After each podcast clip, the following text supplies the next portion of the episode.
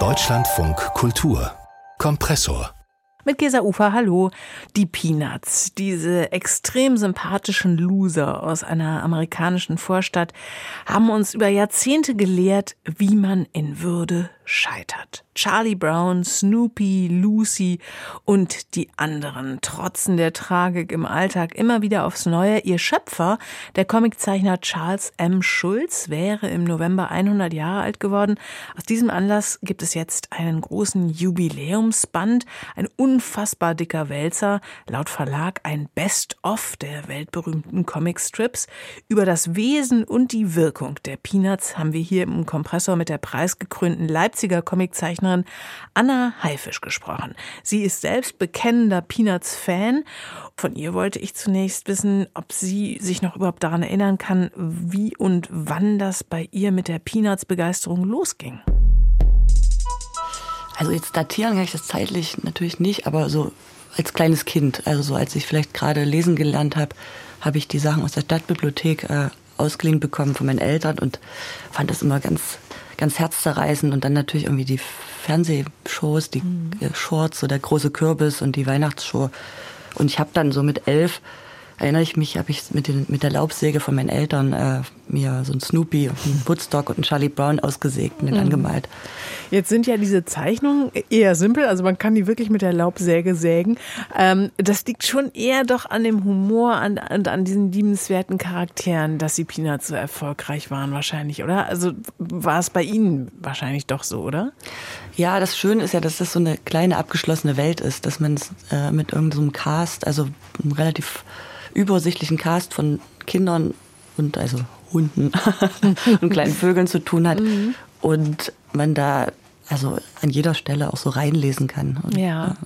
Lassen Sie uns doch gerne noch mal so ein klein wenig durch diese, ähm, durch dieses Personal durchwandern, wen es da alles so gibt. Also Charlie Brown ist ja doch sowas wie die Hauptfigur, häufig Zielscheibe des Spotts, gerade äh, von der sperrigen Lucy, die ihm ja regelmäßig, nachdem sie ihn dann niedergemacht hat, gegen schmales Geld, aber auch wieder psychologische Beratung anbietet. Und dieser Charlie Brown, der ist ja einer, tja, der wirklich ja stoisch die Widrigkeiten der Welt erträgt. Wie würden Sie ihn beschreiben? Was macht diesen guten alten Charlie Brown für Sie aus? naja, ich würde ihn vielleicht als melancholischen Pechvogel bezeichnen. Also ähm, das Schöne an ihm ist einfach, dass er auch wirklich nie aufgibt. Ich meine, es, es, gibt so diese wiederkehrenden Motive, dass er immer sein, versucht, seinen Drachen steigen zu lassen und das nie funktioniert. Dieser, ähm, so den, den Football wegzukicken, das klappt nicht. Sein Baseballteam verliert die ganze Zeit. Und irgendwie ist er so ein bisschen so ein Verlierer, aber der auch immer wieder von vorne anfängt.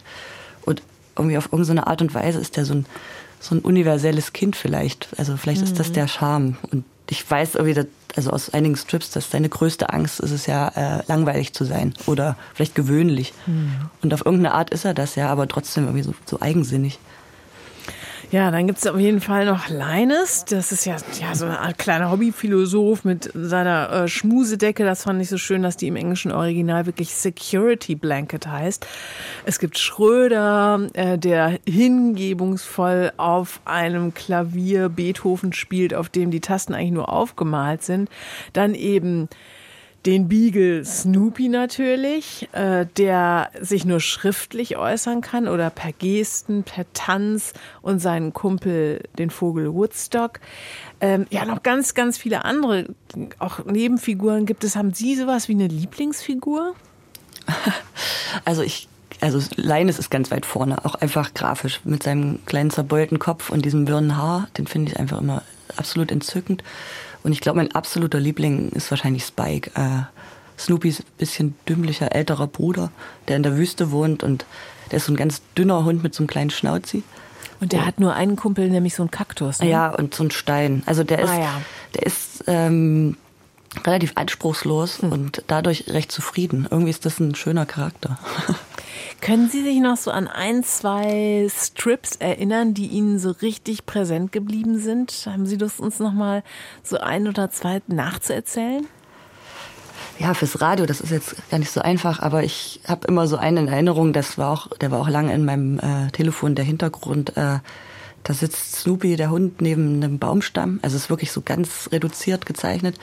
Äh, und es passiert vielleicht so drei Panel nichts und dann kommt so ein Blatt, so ein Herbstblatt so ganz langsam runter. Und das Einzige, was dann passiert, dass Snoopy in so einer Denkblase äh, sich denkt so, hallo Blatt. Und das war's. Und das ist irgendwie, es irgendwie fasst das so diese, dieses beginnenden Herbst, irgendwie die Melancholie so gut zusammen. Mhm. Also so, ja. Jetzt soll der Peanuts-Erfinder Charles M. Schulz ja ein sehr bescheidener, auch wahrscheinlich eher introvertierter Mensch gewesen sein. Lesen Sie das eigentlich auch aus seinen Comicstrips heraus? Ja, also ich denke, dass man, dass man merkt, dass es also auf jeden Fall ein ziemlich anständiger ähm, Mensch gewesen ist. Also der so ein, auf jeden Fall ein, gutes Gespür hatte, ein empathischer Mann muss es gewesen sein. Ähm, ich weiß jetzt nicht, also ich habe ihn ja nie, nie getroffen, wie sein innerer Zustand war, aber mhm. er hatte eine, ein recht geordnetes Leben, eine Familie, also war natürlich dann auch extremst wohlhabend.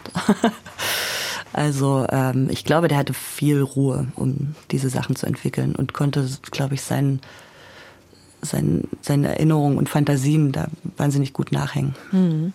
Jetzt sind seine Geschichten weltweit ja unglaublich beliebt gewesen und sind es noch. Also im Jahr 2000 ist Charles M. Schulz gestorben. 18.000 Strips soll er gezeichnet haben, glaube ich. Ne? Mhm.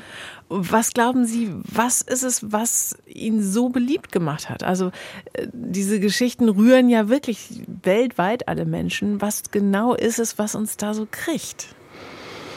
Tja, ich denke, dass das wirklich diese, diese, also die Welt vielleicht unter einer Lupe ist. Also in, in eigentlich die fast nur in einem Kinderzimmer spielt oder auf, auf Spielplätzen oder in, auf Schulhöfen. Äh, dass das so ein, so ein Mikrokosmos ist, vielleicht von allen, vielleicht wirklich universellen Problemen, die uns betreffen. Also so Einsamkeit, Liebeskummer, Melancholie, äh, Scheitern, Erfolg. Also ich glaube, er schafft es alle menschlichen Regungen ähm, wahnsinnig empathisch in diese Kinder zu packen. Mhm. Ähm, Anna Haifisch, welche Rolle spielen eigentlich die Peanuts und Charles M. Schulz für Sie ganz persönlich, vielleicht auch für Ihre Kunst? Also ich glaube schon eine große, weil ich mir das relativ oft anschaue, wenn ich im Atelier bin und vielleicht mal so ein bisschen eine Pause habe oder so, dass ich dann immer mal ein Peanuts-Band rausziehe und mir das anschaue, weil mich das erstens wahnsinnig beruhigt und zweitens finde ich es einfach schön, wie man irgendwie mit so wenig im Prinzip, also wenigen sehr schönen und guten Strichen so viel erzählen kann. Mhm. Und ich meine, so die Stripform, das ist jetzt, ich selbst mache das ja nicht, aber ich halte das schon für die Königsdisziplin. Also so eine ganze Geschichte, eine ganze Welt eigentlich auf vier Panels zu erzählen, also vier kleinen Kästchen. Und es war ja wohl wirklich so, dass er das täglich äh, geleistet hat. Also es gibt so ein schönes Zitat von ihm, da sagt er, die meisten Menschen werden es nicht verstehen können, dass jemand das Gefühl hat, als Comiczeichner geboren zu sein. Aber bei mir war das so. Soweit meine Erinnerungen zurückreichen, habe ich immer einen täglichen Strip zeichnen wollen. Ist das in dieser Hinsicht möglicherweise dann auch doch sowas wie ein Idol für Sie, Anna Haifisch?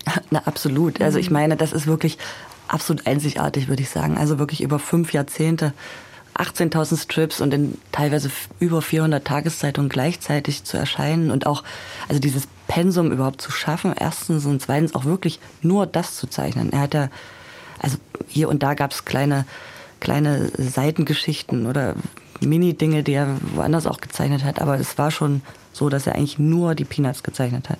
Und vor allen Dingen auch ohne Assistenten. Das ist, also für mich ist das eigentlich unvorstellbar, das so durchzuhalten.